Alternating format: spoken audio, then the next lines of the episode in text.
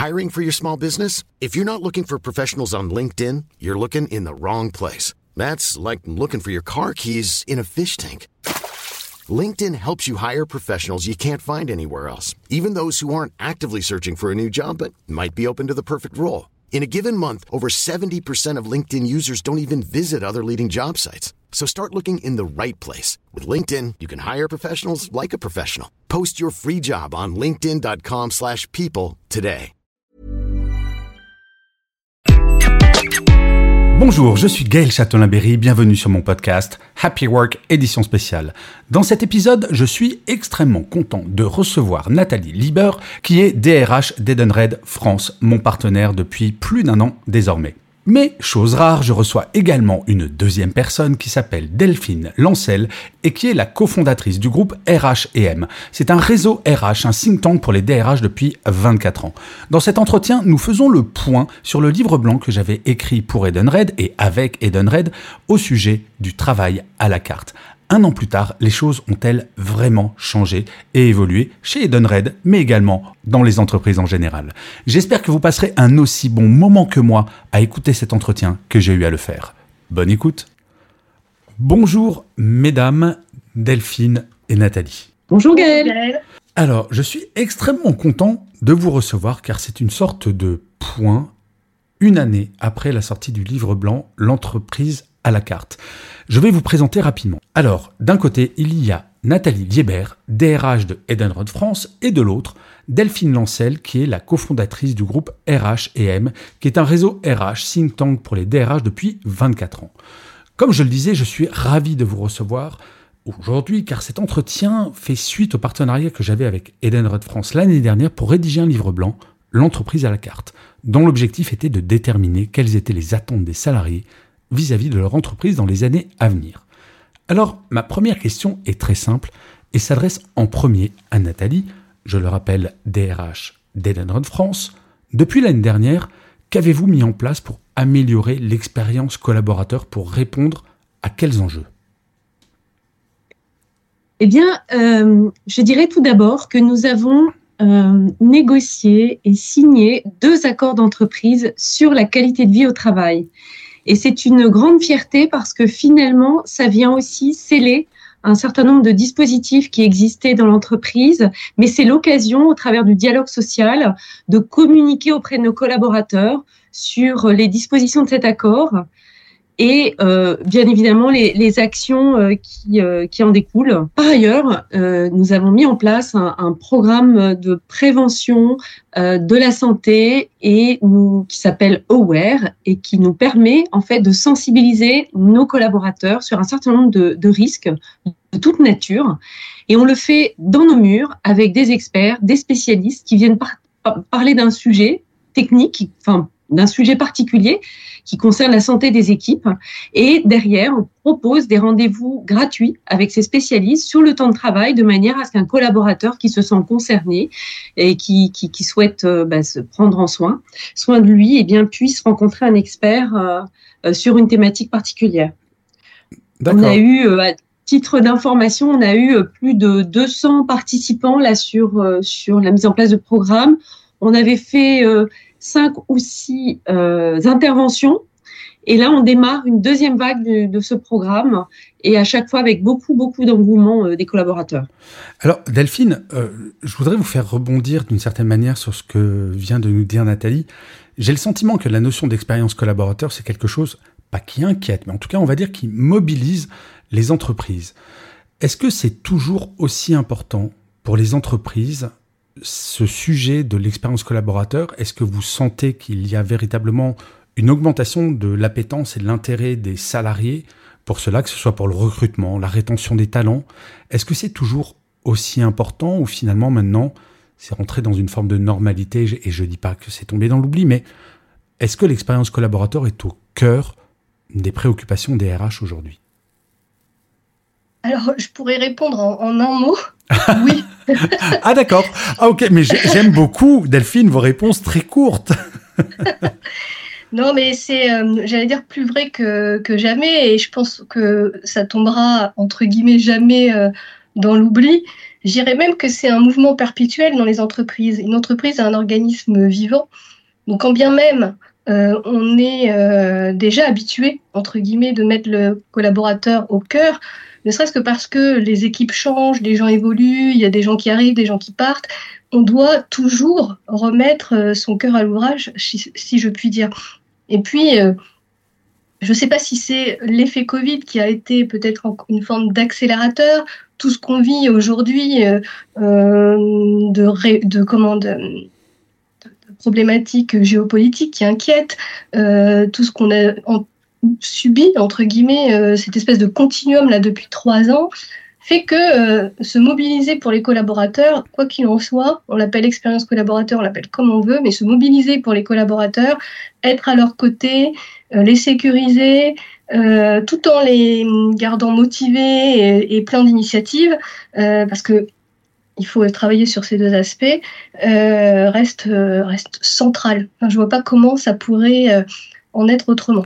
Mais ce qui est fou, Delphine, c'est que, évidemment, enfin, vous êtes dans un think tank, moi je travaille sur ces sujets depuis des années, et ça nous semble évident. Pour autant, on sent quand même que du fait de la difficulté de recrutement, les entreprises sont quand même beaucoup plus attentives. Alors je sais qu'Edenred, ça fait, n'a pas attendu le Covid pour s'occuper d'expérience collaborateur, mais quand même la grosse tendance, il y a une accélération du fait du Covid et surtout de la difficulté du recrutement. Ah oui, c'est clair. alors moi, je peux confirmer qu'Edenred, euh, c'est dans leur ADN depuis, euh, depuis longtemps, parce qu'on travaille euh, ensemble, nous, aussi, depuis de nombreuses années, et notamment depuis la création de, de notre club, l'Institut Mieux Vivre en entreprise, dont Edenred est un partenaire fondateur. Et d'emblée, même si l'expression n'était pas encore à l'ordre du jour, ce mot expérience collaborateur n'était pas encore à, l'ordre du jour, parce que la date de création c'est 2008. Ah oui, 2008 Oui, c'était quand même déjà, j'allais dire, le, le, préalable à toute discussion. C'est comment on met le, les RH. D'ailleurs, on disait à l'époque que finalement on revoyait ces, ces, basiques RH, parce qu'après hmm. après tout, un DRH, c'est quoi son objectif? C'est de travailler pour les people. Donc, euh, évidemment pour la performance de l'entreprise, pour euh, tout ça, mais enfin, c'est bien la personne qui s'occupe des gens dans l'entreprise. Donc, vraiment, ça, je confirme qu'Edenred, ça a toujours été euh, dans, dans, leur préoccupation.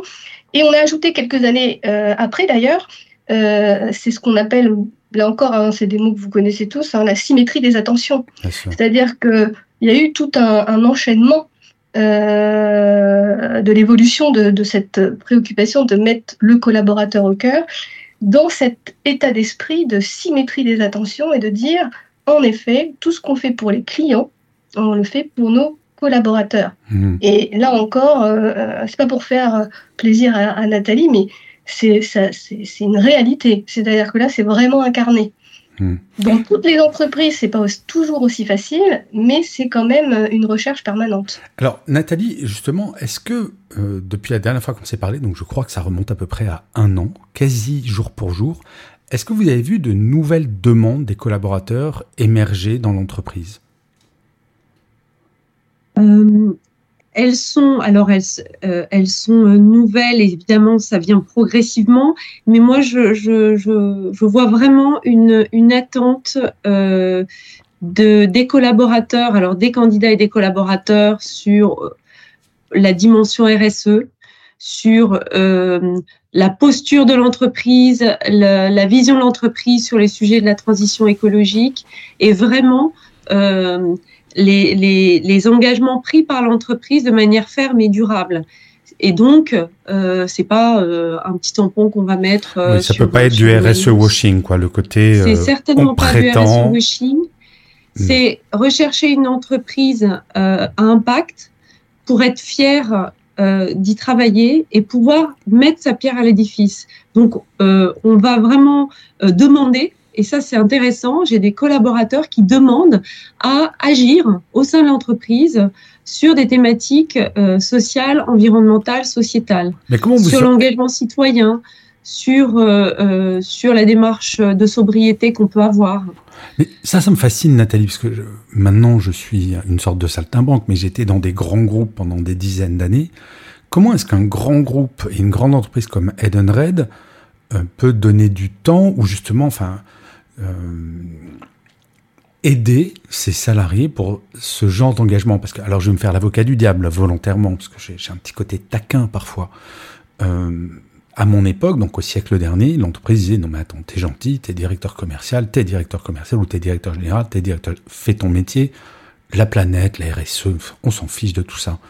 Comment est-ce qu'on fait quand on est DRH pour justement convaincre des actionnaires, votre peut-être votre comité de direction, pour dire non mais c'est important? Eh bien, euh, ça part justement de la tête. Notre, euh, Un escalier se nettoie toujours par le haut. Qui est exemplaire. Et, euh, ça, démarre par notre CEO Bertrand Dumazy, qui, qui a décidé, alors je n'étais pas encore dans l'entreprise il y a quelques années de cela, de permettre à tous les collaborateurs d'Edenred dans le monde, c'est-à-dire les 45 filiales, de pouvoir dédier deux jours de leur temps sur leur temps de travail à des causes sociétales, environnementales et aux moyens d'engagement de, de, euh, citoyen. Et en France, concrètement, nous avons donc, et nous l'annonçons dès, dès le premier jour à nos collaborateurs, euh, qu'ils peuvent euh, très simplement, on a une plateforme, s'inscrire. Alors ça peut être une heure, deux heures, trois heures, une demi-journée, une journée. Euh, sur cette plateforme, choisir l'association qui, qui résonne le plus pour eux et agir pour l'écosystème, la planète, etc. Donc ça, c'est très fort. Un, c'est une décision assumée par euh, le dirigeant. Deux, ça passe par des actions concrètes. Euh, Edenred a pris la voie euh, de, euh, de la transition écologique et s'est inscrit et est au CAC 40 ESG depuis le mois de septembre-octobre dernier. Et donc là aussi, c'est un engagement très fort vis-à-vis -vis des actionnaires avec des les indicateurs extra-financiers, pilotés, partagés et, euh, et, et, et, au sein de l'entreprise et l'ensemble des collaborateurs. Vous voyez, ce sont des, actes et des signaux très forts. Oui, c'est vraiment dans l'ADN en fait de l'entreprise. Je crois que c'est ça. En fait, je le constate. Il y a une grande différence entre les entreprises qui font ça depuis des années et celles qui disent oula, on a des problèmes pour recruter. Il va falloir changer. Mais alors, mesdames, je suis désolé, je vais revenir sur des choses beaucoup plus terre à terre. Euh, et là, la question va s'adresser à Delphine dans un premier temps. Euh, la RSE, on en a beaucoup parlé, la notion de sens, mais malgré tout, depuis, on va dire, un an, un an et demi, le pouvoir d'achat apparaît comme un vrai nouvel enjeu RH. Qu'est-ce que vous en pensez? Comment on peut le prendre en charge? Est-ce que c'est temporaire? Est-ce que c'est une lame de fond? Est-ce qu'il suffit d'augmenter le salaire? Comment est-ce que les entreprises peuvent faire en fait face à cette demande? Déjà, est-ce que cette demande existe vraiment? Alors oui, hein, là encore, je pourrais répondre en un mot. Euh, il y a une montée, euh, une montée des exigences sur, euh, sur pas mal de sujets. Le sujet des rémunérations en est un, un très fort. Donc, il a émergé évidemment du fait de l'inflation.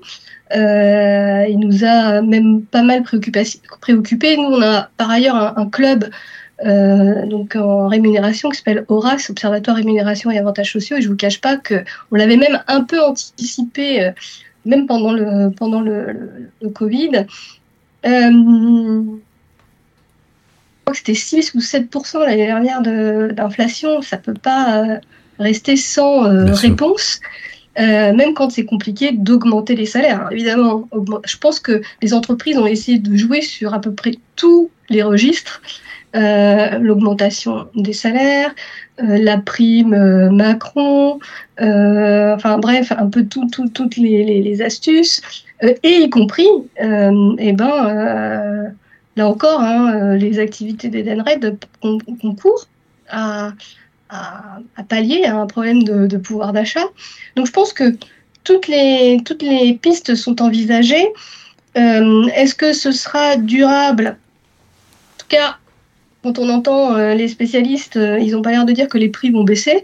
Euh, même si l'inflation commence à, diminuer, on n'aura pas un retour à des prix d'avant. Ça, enfin, moi, j'y crois pas non plus. Ça, ça se saurait si les grands industriels baissaient leurs prix. Ça serait une grande première. Non, parce que c'est trop compliqué. C'est-à-dire que il y a tout un. Nous, on voit le prix final, mais comment on en arrive là C'est quand même pas que simple. Euh, donc, euh, euh, parce que eux-mêmes ont dû augmenter leurs collaborateurs parce qu'ils ont les mêmes problématiques. Hein. Donc, je veux dire, on est dans un dans un, dans un système qui fait que les prix ne reviendront pas comme avant. Donc le problème restera entier pour les entreprises qui n'auraient pas trouvé encore toutes les solutions, elles-mêmes étant euh, parfois à devoir régler des équations impossibles. Mais alors justement, Delphine, pistes, oui vous me tendez la perche et je vais être obligé de poser la question à Nathalie. Comment est-ce que Edenred a agi pour soutenir le pouvoir d'achat de ses collaborateurs? Alors, comme tu le disais, Delphine, euh, quand on est DRH, on, ne peut pas euh, euh, augmenter la masse salariale automatiquement et dans les mêmes proportions que l'inflation, pour toutes les raisons que l'on connaît, économiques, la vision, etc. Pour autant, il y a un vrai sujet pour les salariés en termes de pouvoir d'achat. Nous, concrètement, eh bien, évidemment, euh, on utilise les solutions d'Edenred, mais elles font, elles font sens dans un contexte euh, qui est celui que nous connaissons, fort inflation, où on a, dans, dans le cadre de nos négociations, euh, discuté avec les partenaires sociaux en leur disant, écoutez, voilà, voilà ce qu'on vous propose, et, c'est de, porter au maximum de ce qui nous est possible de faire, les solutions de tickets restaurants pour permettre euh, aux collaborateurs d'avoir une pause déjeuner de manière euh, saine et durable hmm. et de ne pas euh, d'impacter dans une moindre mesure euh, la masse salariale. Et par ailleurs, euh, d'augmenter, et ça je parlais de, de l'accord QVT, on a inscrit aussi de revaloriser les, les tickets CESU qui sont des compléments de rémunération et qui permettent à des salariés qui ont par ailleurs des dépenses d'aide à domicile, par exemple, que ce soit pour des enfants, etc., donc qui, qui viennent euh, ponctionner leur pouvoir d'achat en augmentant, nous, employeurs, euh, ce, ce, ce, montant, la part employeur de l'entreprise. Nous avons augmenté et la valeur et le pourcentage qui est pris par l'entreprise. Et du coup, ça permet pour les salariés d'avoir réellement un pouvoir d'achat euh, complémentaire, euh, non, non, et donc directement euh, dans, dans, leur dans leur poche. C'est vrai, en fait, Nathalie, vous êtes très très privilégiée chez Edenred parce que j'en ai parlé un certain nombre de fois. augmenter le pouvoir d'achat, ce ne sont pas forcément que des espèces sonnantes et trébuchantes, ce qui est chèque cadeau, les chèques CESU, les chèques restaurants tout, les chèques vacances, enfin tout, toutes ces choses-là sont défiscalisées et sont des vraies additions au pouvoir d'achat. Donc euh, c'est, euh, ça doit être plutôt sympa d'être DRH chez Edenred en fait pour ce genre de problématique. Alors, d'une manière générale, c'est très sympa d'être DRH chez, chez Edenred. Vous diriez le contraire, ça serait terrible quand même. Ça serait terrible, mais euh, moi j'ai cet argument de dire il faut qu'on soit exemplaire, donc on utilise nos solutions pour notre, nos propres collaborateurs. Pour autant, j'ai quand même un budget à tenir. Hein. Je, je, je, je peux pas faire n'importe oh mince. quoi. Ben voilà, mais, mais c'est vrai qu'on on, on est convaincu de cela, que, que, que c'est gagnant-gagnant, parce que pour pouvoir euh, tenir nos budgets euh, sur un plan financier, eh bien, on peut permettre effectivement d'améliorer le pouvoir d'achat euh, avec un moindre impact en termes de charges et de, de, fiscalité. Alors, certains, si je peux rebondir, certains travaillent aussi sur d'autres aspects comme la complémentaire santé. On va aller voir un peu partout mmh. où on peut améliorer les choses pour que quand le coût se présente, euh, eh bien, il soit peut-être mieux pris euh, en charge. Donc, cette situation a, permis aussi euh, vraiment de, tout passer en revue pour et d'être créatif finalement. Et d'être créatif, mais ça, passe aussi par une forme de flexibilité, par le développement de nouveaux services aux collaborateurs. donc, effectivement, ben, dans, un, dans un contexte contraint, ben, on trouve, j'allais dire, des, toutes les astuces possibles pour euh, améliorer entre guillemets l'ordinaire, si je puis dire, hmm. voire parfois, euh, parfois euh, plus. Mais, mais il faut faire attention. Moi, je, le dis tout de suite parce que souvent on se dit, bah, il n'y a qu'à augmenter, etc. ou saisir le, recrutement de quelqu'un pour essayer de. Faut faire attention à ces équilibres aussi internes. Bien sûr. Ce que je veux dire, c'est que du coup, si on ne fait pas attention, ben on se programme à long terme des petits soucis. donc euh, d'équité, euh, donc vraiment euh, c'est un exercice périlleux. Justement, Delphine, alors vous me tendez la perche. C'était la, la question suivante que j'allais vous poser, mais je vais l'adapter un tout petit peu. Est-ce que justement, dans toutes ces questions de pouvoir d'achat et de valorisation de ce que l'entreprise amène aux salariés. Est-ce que les managers ne sont pas les meilleurs partenaires des RH Et à contrario, est-ce que fondamentalement, quand il y a plein d'avantages, parfois les managers bah, sont des pas des empêcheurs de tourner en rond, mais euh, moi je me rappelle très bien quand j'étais euh, quand j'étais salarié euh, il y a quelques années maintenant, mais je me rappelle très bien que certains managers n'arrivaient pas à valoriser des avantages qui sont pas forcément des espèces sonnantes et trébuchantes, mais plein d'avantages. Donc est-ce que pour vous, en tant qu'observatrice du monde des RH, les managers sont le meilleur relais de justement tout ce que peuvent faire les directions des ressources humaines? Bah, ils, sont les relais. Euh, donc euh, il y, a, peut-être tout un travail aussi de, formation, euh, d'information de leur parce que parfois les dispositifs en soi sont pas si faciles que ça à comprendre. Et puis c'est à la fois leur travail et pas que leur travail non plus. ils peuvent pas passer leur temps à, à, faire tout ça parce que le manager on lui met beaucoup de choses quand même hein, à faire. Donc, il y a sûrement des, un travail préalable de, formation, d'information directe aussi vers le collaborateur. De plus en plus, hein, on a digitalisé un peu euh, un certain nombre de choses pour pouvoir donner accès au collaborateur à, toutes ces, tous ces avantages, tous ces services. Euh, voire des fois, on parlait de l'entreprise à la carte, parfois de pouvoir faire euh, des choix dans la mesure de la légalité. Hein je pense que les managers sont les meilleurs relais qu'on ait, de toute façon. À nous de bien les former, de pas trop les charger et aussi, euh, quand on construit euh, sa, stratégie benefits, pour employer un bon mot français, euh, de pas faire de mille feuilles pour de mille feuilles, de rester cohérent. Parce que parfois, ce qui est difficile à expliquer, c'est quand les choses s'accumulent comme ça, et qu'on ne sait plus les expliquer, euh, peut-être même euh, au niveau des RH. Hein. Il, y a, des choses qui étaient anciennement là, on ne sait plus pourquoi. Donc de temps en temps, de se reposer la question de, tout ça. Euh, et quand c'est cohérent, bah, c'est plus facile à expliquer. Bien sûr. Alors, Nathalie, ça sera mon avant-dernière question, justement. Comme le disait Delphine, donc les managers sont, ont un rôle central s'ils sont formés. Comment est-ce que vous, chez Edenred, vous avez accompagné vos, managers dans toutes les mutations qu'il y a depuis ben, bientôt trois ans, en fait? Et Dieu sait si les mutations ont été radicales, parfois violentes. Comment est-ce que vous avez fait chez Edenred? Euh, eh bien, je dirais que c'est un ensemble euh, de dispositifs euh, qui, qui sont différents et qui viennent à des moments différents. à commencer par, oui, de, la formation, on a construit un, programme de formation qui s'appelle Manage by Edenred à l'attention de tous les managers euh, en France et on en a plus de 200 euh, qu'on a démarré, ça va faire à peu près un an. On a fait une, première vague, on, on est en train de lancer la deuxième et qui permet, alors déjà même pour ceux qui étaient là avant, bah, de revoir certaines évolutions de leur métier, notamment manager en mode hybride, et puis au nouveau de les embarquer. Mhm. Euh, donc c'est un programme euh, dans la durée et qui permet aussi de mélanger les équipes. Et, on a des retours extrêmement positifs parce que là ils nous disent bah je peux faire un peu de co-développement avec des collègues d'abord que je n'aurais pas forcément rencontré, d'autres directions je me rends compte qu'on a les mêmes problématiques. Euh, voilà. Donc on a ce programme qui est transverse et qui s'inscrit dans la durée et sur lequel on pourra venir apporter des briques au fur et à mesure. Ensuite, on prenait les, on, évoquait juste à l'instant euh, le, sujet de la rémunération. Est-ce que c'est le rôle du manager, etc. Moi, j'ai pas de dogme. Ça dépend de l'entreprise, de sa maturité. Ce que je peux vous dire, c'est que nous, on prévoit de, faire une édition d'un bilan social individuel prochainement. Et pour aider, on a pris le parti que ce soit le manager qui explique. Donc, effectivement, il faut beaucoup de pédagogie.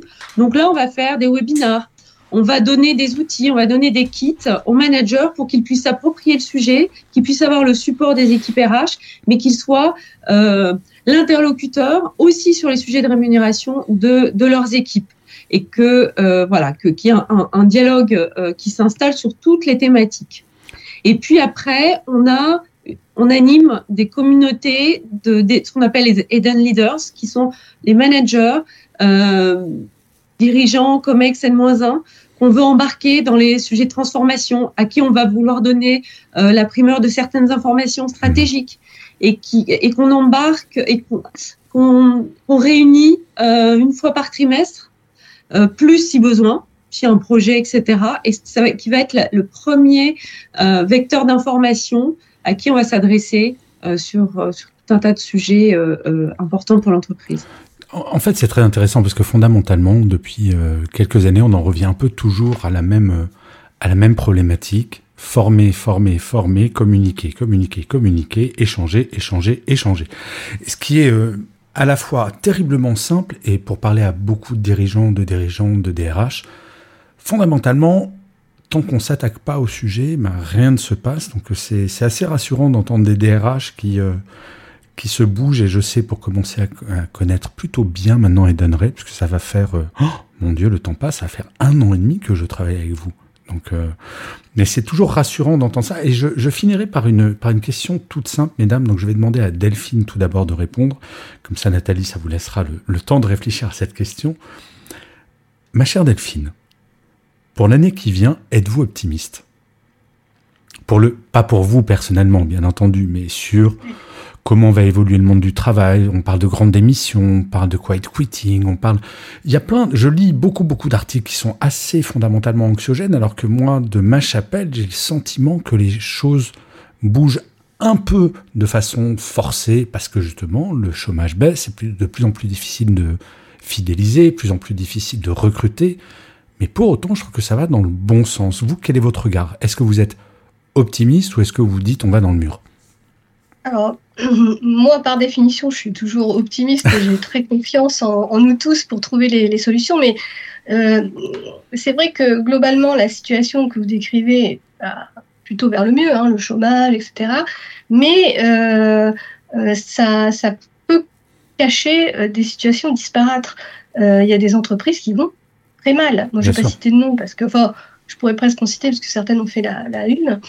Donc celles-là, bah, elles, sont, euh, elles sont dans une situation compliquée, mais vraiment compliquée, avec des masses salariales ou des factures euh, d'électricité ou d'énergie qui sont euh, mais colossales parce que elles sont industrielles, parce que, enfin donc dans des situations et, des, des, équations presque intenables, et des entreprises qui vont très très bien.